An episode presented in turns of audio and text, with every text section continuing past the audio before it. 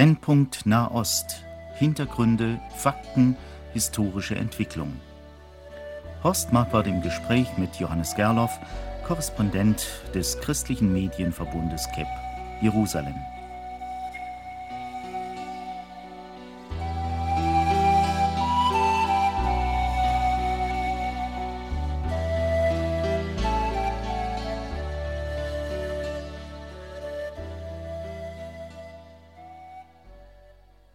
Heute sprechen wir über die Al-Aqsa-Intifada.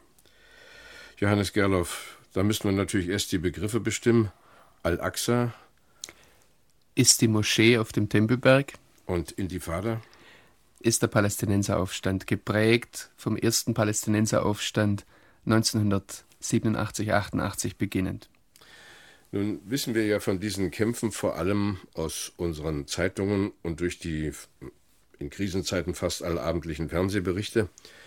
Inwieweit sind solche Berichte eigentlich verlässlich? Du kennst ja durch deine Deutschlandbesuche die Berichterstattung hier in unseren Medien und du siehst, wie es vor Ort ausschaut.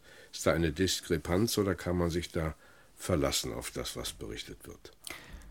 Ich würde zunächst einmal gern sagen, dass ich den Eindruck habe, auch von den Kollegen, die ich in Israel treffe, dass da keiner drunter ist, den ich jetzt kennen würde, der bewusst lügt.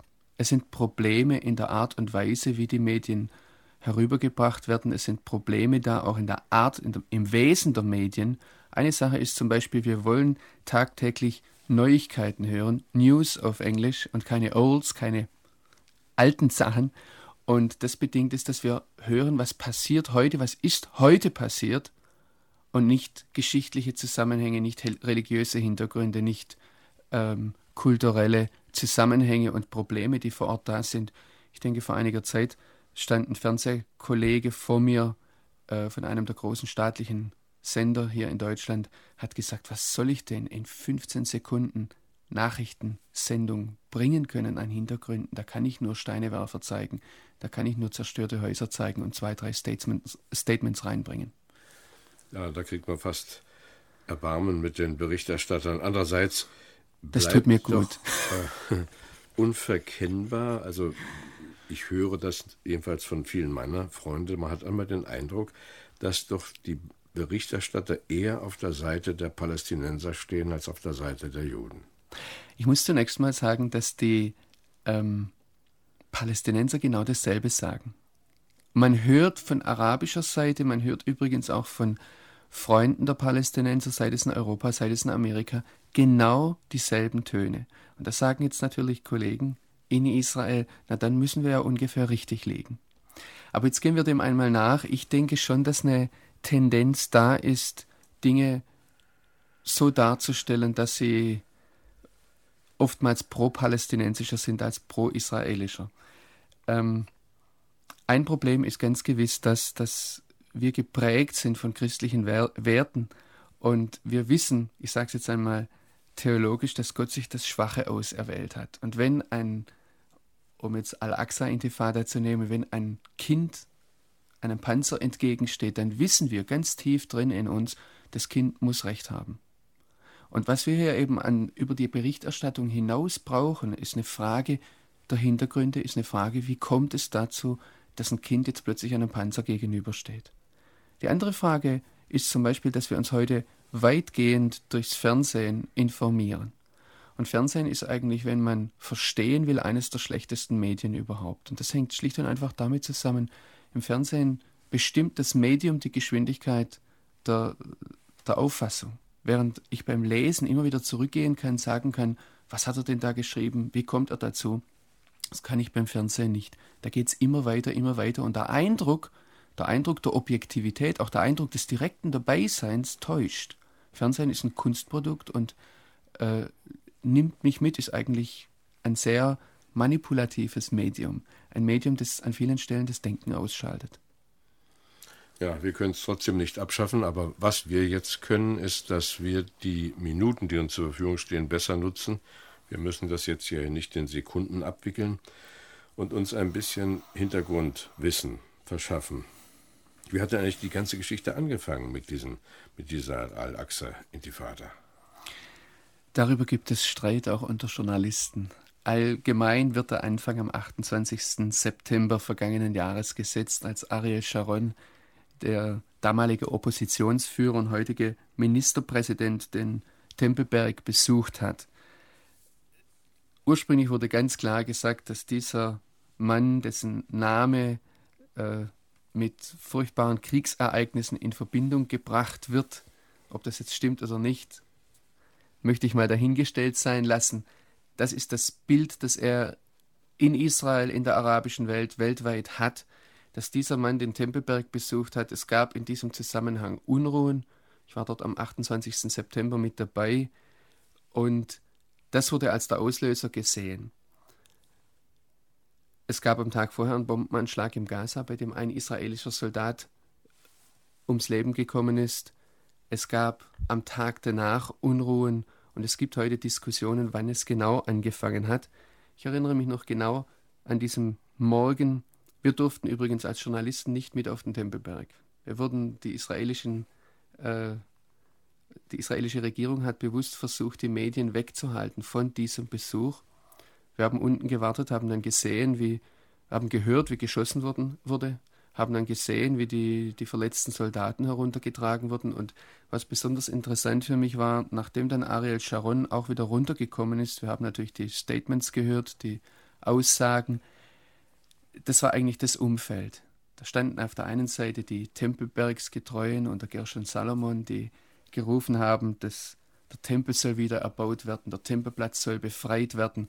Das sind, ist eine ganz kleine Splittergruppe, die aber sehr oftmals in den Mittelpunkt der Medien kommt. Da standen aber auf der anderen Seite auch Juden. Ich denke da an einen Mann von der Neturei Karta. Das ist eine ultraorthodoxe jüdische Gruppe, die hält den jüdischen Staat für eine Gotteslästerung, weil sie sagen, erster Messias wird diesen Staat bauen. Und dieser Mann hat auch sehr wild herumgeschrien. Es war alles eine sehr aufgeheizte Situation. Hat geschrien, gebt den Arabern alles, gebt ihnen Jaffa, gebt ihnen Haifa, gebt ihnen den Tempelberg. Erster Messias wird alles befreien.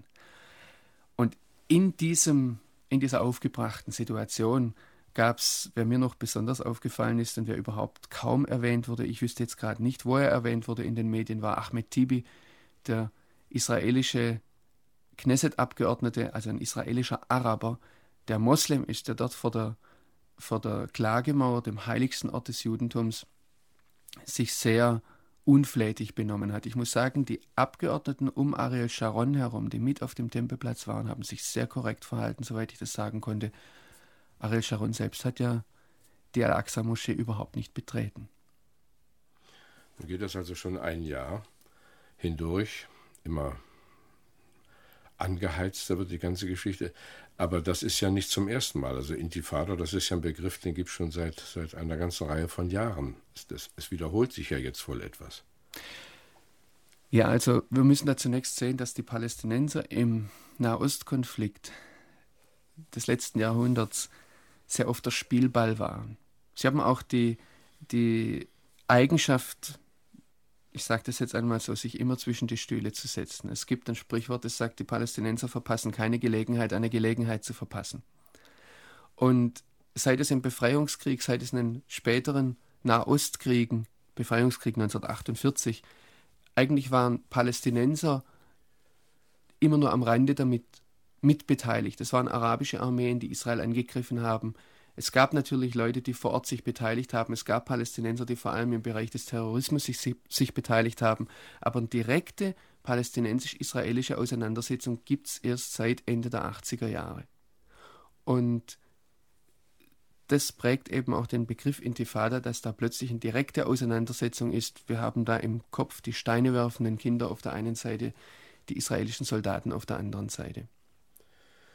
Wenn man so hineindenkt sich in die ganze Geschichte dort. Jetzt hat man ja den Eindruck, dass wirklich der Volkszorn sich bemerkbar macht. Das bleibt also nicht nur auf einige Fanatiker beschränkt, sondern hier wird wirklich die Masse der Bevölkerung erreicht. Das ist doch sehr gefährlich. Das ist eine große Frage, die mich bewegt. Ich habe vorhin erwähnt, dass es fraglich ist, wann die Al-Aqsa-Intifada wirklich begonnen hat. Die Frage tauchte für uns auf, als klar wurde, dass Ariel Sharon die Erlaubnis für seinen Besuch auf dem Tempelberg nicht nur von der israelischen Regierung, nicht nur vom israelischen Sicherheitsapparat, sondern auch vom palästinensischen Sicherheitsapparat von Yasser Arafats Sicherheitschefs Mohammed Dahlan und Jibril Rajoub bekommen hat. Und da haben wir uns angefangen zu fragen, was passiert hier eigentlich? Entweder die Palästinenser kennen ihre, ihr Volk nicht, haben das nicht vorausgesehen, diesen Volkszorn, oder aber es wurde bewusst provoziert. Und es gibt heute Anzeichen dafür. Es gibt auch Statements, es gibt Aussagen von palästinensischen Politikern, die darauf schließen lassen, dass es eben nicht der spontane Volkszorn war. Es gibt ja eine Entwicklung, die im vorhergehenden Jahr 2000 da war. Wir denken da im Juni, Juli an die Friedensgespräche, an die Verhandlungen dann zum Schluss in Camp David, wo Ehud Barak den Palästinensern ein Angebot gemacht hat, wie nie ein israelischer Staatschef vor ihm und ich vermute auch wie kein israelischer Staatschef nach ihm. Er hat ihnen über 90 Prozent der besetzten Gebiete, der Palästinensergebiete, des biblischen, biblisch gesprochen Judäa und Samaria angeboten. Er hat ihnen ein Mitspracherecht in Jerusalem angeboten. Er hat ihnen möglicherweise sogar den Tempelberg angeboten. Und Arafat hat abgelehnt. Die Frage, die bis heute unklar ist, warum. Es gibt unterschiedliche Theorien, warum er abgelehnt hat. Und eine, eine der Theorien ist, dass Arafat das Image des Befreiungskämpfers nicht ablegen möchte. Er möchte nicht zum Staatsmann werden, weil er dann sehr viel, ich meine, er hat nie, nie einen Anzug angezogen, wie das normalerweise für, für Staatsmänner der Fall ist. Er läuft immer in seiner, in seiner Kampfuniform herum, zeigt sich bis heute mit der Maschinenpistole. Das ist ein Image, das dieser Mann hat, das, das, das auch im Volk bewundert wird. Und die Frage ist, warum? Warum ist das alles plötzlich so passiert? Und meine Vermutung ist, dass es eben nicht unbedingt nur der Volkszorn ist, sondern dass dieser Volkszorn instrumentalisiert wurde. Natürlich gibt es viel Leid, natürlich gibt es viel Not unter Palästinensern, die nicht nur auf die israelische Besatzung zurückzuführen ist. Es ist in sich auch eine sehr zerrissene Gesellschaft. Es sind es ist das Problem der Korruption. Ich habe sehr harte Vorwürfe unter Palästinensern gegen die Palästinenserführung gehört. Und mein Eindruck ist, dass hier der Volkszorn kanalisiert wurde. Ja, sich nochmal fragen, also Intifada ist ja jetzt nicht erst im letzten Jahr ein Begriff. Es gab ja schon vorher Perioden, wo auch die Steine werfenden Kinder die Aufmerksamkeit der Weltöffentlichkeit errangen. Es gibt einen Reisebericht aus dem Jahr 1897, wo ein deutscher Pfarrer, ich glaube, der hieß Paul Fleischmann, äh, durch das türkische, damals noch türkische Israelland gereist ist. Und er schreibt dort sowohl von Hebron als auch von Nablus, dass die ähm, Einwohner von Hebron und Nablus Besucher gerne mit Steinen empfangen. Dass die Steine in Israel manchmal eher in der Luft liegen als auf dem Boden, das ist nichts Neues. Die Sache ist nur, dass das hier instrumentalisiert wurde, dass es hier plötzlich auch in, in das Blickfeld der Medien äh, getreten ist, dass dieses Bild vom steinewerfenden Palästinenserkind gegenüber dem äh, israelischen Soldaten, dass das einfach zum Symbol wurde. Nun wissen wir ja, dass die Kinder doch in der islamischen Welt oft sehr gehors zum Gehorsam erzogen werden. Die parieren also noch anders als unsere Kinder hier. Äh, wenn Kinder Steine werfen gegen israelische Soldaten, dann kommt das ja sicherlich nicht aus ihren eigenen Anschauungen. Dann haben sie das ja irgendwo gehört von den Alten oder werden sogar aufgestachelt. Oder sind die wirklich äh, so frei? Das ist jetzt genau der Punkt, an dem ich, nicht nur ich, auch andere Journalistenkollegen zu kämpfen haben. Einerseits ist das mein Eindruck, was du gerade gesagt hast, die Kinder in der islamischen Welt sind noch mehr an Gehorsam, noch mehr an ich sage jetzt mal, Zucht und Ordnung gewohnt als bei uns. Auf der anderen Seite sitzt uns Yasser Arafats Sprecher Saib Arikat in Pressekonferenzen gegenüber und sagt mit fast weinerlicher Stimme, was soll ich denn machen? Meine 9- und 14-jährigen Söhne, die kann ich doch nicht zu Hause ins Schlafzimmer einsperren, wenn die an die Straßensperre gehen und ihren Zorn gegen die israelischen Soldaten loswerden wollen. Und er stellt sich da als der hilflose Vater dar.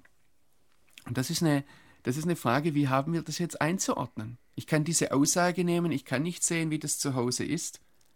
Und dann kommen eben für mich Aussagen, Puzzleteilchen, sage ich jetzt einmal dazu, dass mir doch Eltern sagen, wir halten unsere Kinder zu Hause, wir halten und lassen unsere Kinder an Tagen, an denen es in der Luft liegt, dass es Aufstände gibt, nicht in die Schule, weil es, das kann ich aus den Bemerkungen schließen, weil es vorgekommen ist, dass die Kinder auf dem Schulweg oder gar in der Schule abgefangen werden und in Richtung auf die israelischen Soldaten geschickt werden. Wer das jetzt ganz konkret macht, da habe ich meine Vermutungen, das kann ich aber nicht beweisen in dem Sinn.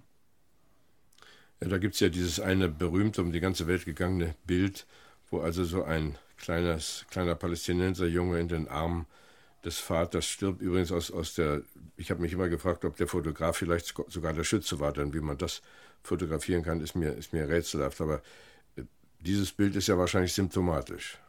Dieses Bild ist mir am 2. Oktober, wenige Tage nach dem Besuch von Ariel Sharon auf dem Tempelberg, von, wurde es uns Journalisten von Faisal al-Husseini, dem Jerusalem-Minister Arafats, bei einer Pressekonferenz durchgereicht, als der am Nachmittag erschossen wurde. Und da habe ich zum ersten Mal den Eindruck gehabt, hier wird Seelenmassage betrieben, wenn uns ein Bild nach dem anderen von diesem furchtbaren Vorgang, also da wollen wir überhaupt nichts, das ist furchtbar, wenn ein Kind so erschossen wird. Ähm, und wurde uns eben gesagt, was die Israelis hier gemacht haben. Es ist ein Bild, das, das, das war dann so, ich habe ich hab in meinem Bericht über diese Pressekonferenz gleich geschrieben, weil ich mich da wehre, wenn einer meine Seele massiert. Da, da wird manipuliert. Und ich habe dann hinterher geschrieben, während die Israelis noch untersuchen, was genau vorgegangen ist, nutzen die Palästinenser bereits medienwirksam diese Bilder aus. Was genau war auf der anderen Seite, sprich bei dem Fotografen auf palästinensischer Seite, sehr schwer zu sagen, weil die Palästinenser meines Wissens bis heute eine Untersuchung auf ihrer Seite abgelehnt haben. Die Israelis haben in den Folgewochen eine Untersuchungskommission eingerichtet und haben festgestellt, und das ist erwiesene Tatsache, die auch, die ich für sehr objektiv halte, weil sie propagandistisch nicht mehr ausgenutzt werden konnte von den Israelis. Es war einfach zu spät. Die Israelis haben festgestellt, dass sie, die israelischen Soldaten, gar nicht diesen Jungen erschossen haben konnten, von den Winkeln her, die haben diese ganze Szene nachgestellt. Und dann haben sie vor allem auch festgestellt, auf, dem, auf den Videoaufnahmen sieht man ganz deutlich, dass der Junge von einer Maschinengewehrsalve getroffen wird. Und die Schützen der Israelis, die in die Richtung dort an der Netzarim-Kreuzung im Gazastreifen geschossen haben, das waren zwei Scharfschützen und ein Tränengana äh, Tränengasgranatwerfer. Und der Junge wurde offensichtlich von jemand anderem getroffen. Aber wir sehen an diesem Bild noch viel, viel mehr. Was mich immer wieder packt, wenn ich dieses Bild sehe, ist, dass nicht der zehnjährige Junge von seinem Vater gedeckt wird, sondern dass er sich an seinen Vater klammert. Ich habe mir überlegt, wie wäre das, wenn ich mit meinem zehnjährigen Sohn in so eine Kriegssituation hineinkäme. Man muss sich auch die Frage stellen, was machen die dort? Weil die Netzarim-Kreuzung ist bekannt als ein, ein Brennpunkt, als ein Punkt, an dem geschossen wird. Warum nimmt er seinen zehnjährigen Sohn dorthin mit? Aber nehmen wir einmal an, all das, da gäbe es eine Erklärung dafür und man gerät als Vater und Sohn in so eine Situation, dann würde ich meinen Sohn mit meinem Körper decken. Und wir sehen auf dem Bild ganz deutlich, dass der Sohn eigentlich den Vater deckt. Und das ist was, das sind so viele offene Fragen für mich mit diesem Bild verbunden. Auch Fragen, die, die manchmal grausam sind zu fragen. Die Frage ist, wenn es nicht Israelis waren, wer hat dann diesen Mohammed Adura erschossen? Du hast vorhin gesagt, war das vielleicht sogar der Fotograf? Ich glaube nicht, man braucht normalerweise zwei Hände, um so eine Fernsehkamera zu halten, aber der Schütze stand irgendwo in der Nähe des, er hat aus der Richtung wahrscheinlich des Fotografen geschossen. Der Fotograf müsste wahrscheinlich wissen, wer das war. Wer war es? Wer macht sich so etwas zunutze, dass er ein zehnjähriges Kind erschießt, um dadurch propagandistisch etwas zu erreichen? Und das sind, da können wir jetzt weiter vermuten, wir können weiter fragen, aber ich denke, das zeigt auch etwas, äh, wie, wie, wie furchtbar dieser Konflikt ist. Ich denke, es ist etwas Menschenverachtendes, wenn Eltern, selbst fanatisierte Eltern, ihre Kinder in den Kampf schicken. Und man wundert sich also kaum, dass dann aus diesen Steinwerfern später diese Selbstmordkandidaten werden, die mit äh, Explosionsmaterial um den Bauch in die Kaufhäuser gehen, äh, sowieso nicht achten auf den Wert des Lebens derer, die sie umbringen werden. Und ihr eigenes Leben bedeutet ihnen auch nichts. Aber wie kann man denn unter solchen Voraussetzungen überhaupt auf, auf Frieden hoffen? Das, das, das sieht alles furchtbar aussichtslos aus. Ich bemühe mich zunächst einmal immer, zunächst einmal die Denkweise der Menschen, die beteiligt sind an so einem Konflikt zu verstehen. Und ich muss sagen, gerade in diesem Bereich der, des islamischen Fundamentalismus, wir sprechen jetzt konkret über Gruppen wie Hamas, Islamischer Dschihad, Hisbollah, ähm, fällt mir es bis heute unwahrscheinlich schwer, weder die jungen Leute zu verstehen, ich denke mit 16, 17, da hat man Träume, da sprengt man sich nicht selbst in die Luft, ähm, noch die älteren Herren zu verstehen, die diese jungen Leute dorthin erziehen und dort hineintreiben. Und das ist für mich die ganze Denkweise. Ich kann versuchen, die Schritt für Schritt nachzuvollziehen. Ich kann mich bemühen zu verstehen, dass jemand in so einer aussichtslosen Situation ist, dass er keinen Ausweg sieht als den Selbstmord. Als aber auch der Missbrauch der Religion hier, indem man ja diesen Selbstmördern sagt, ihr seid Märtyrer, ihr kommt sofort ins Paradies, wenn ihr die Augen schließt. Ich kann versuchen, das nachzuvollziehen, aber ich muss sagen, als 17-Jähriger, wenn du mir sagst, freu dich mal nur drauf, dass Jesus kommt, da würde ich mit Manfred Siebald beten, Herr, komm doch bald, aber jetzt noch nicht, ich möchte noch das und das und das erleben. Das war, das war mein Problem als 16-, 17-Jähriger, dass ich gesagt habe, aber ich möchte vorher noch das und das erleben. Und das ist etwas, was ich nicht nachvollziehen kann von meinem Empfinden her. Was treibt diese jungen Leute dazu? Ähm, ist das Hass? Ist das Zukunftshoffnung? Ist das Hoffnung aufs Paradies, in dem man dann von vielen Jungfrauen bedient wird? Ist das Fanatismus? Ist das Aufopferungswille? Ich verstehe es nicht. Vielleicht unterbrechen wir unser Gespräch für einen Augenblick und denken in Liebe, vielleicht auch betend an diese jungen, fanatisierten Menschen.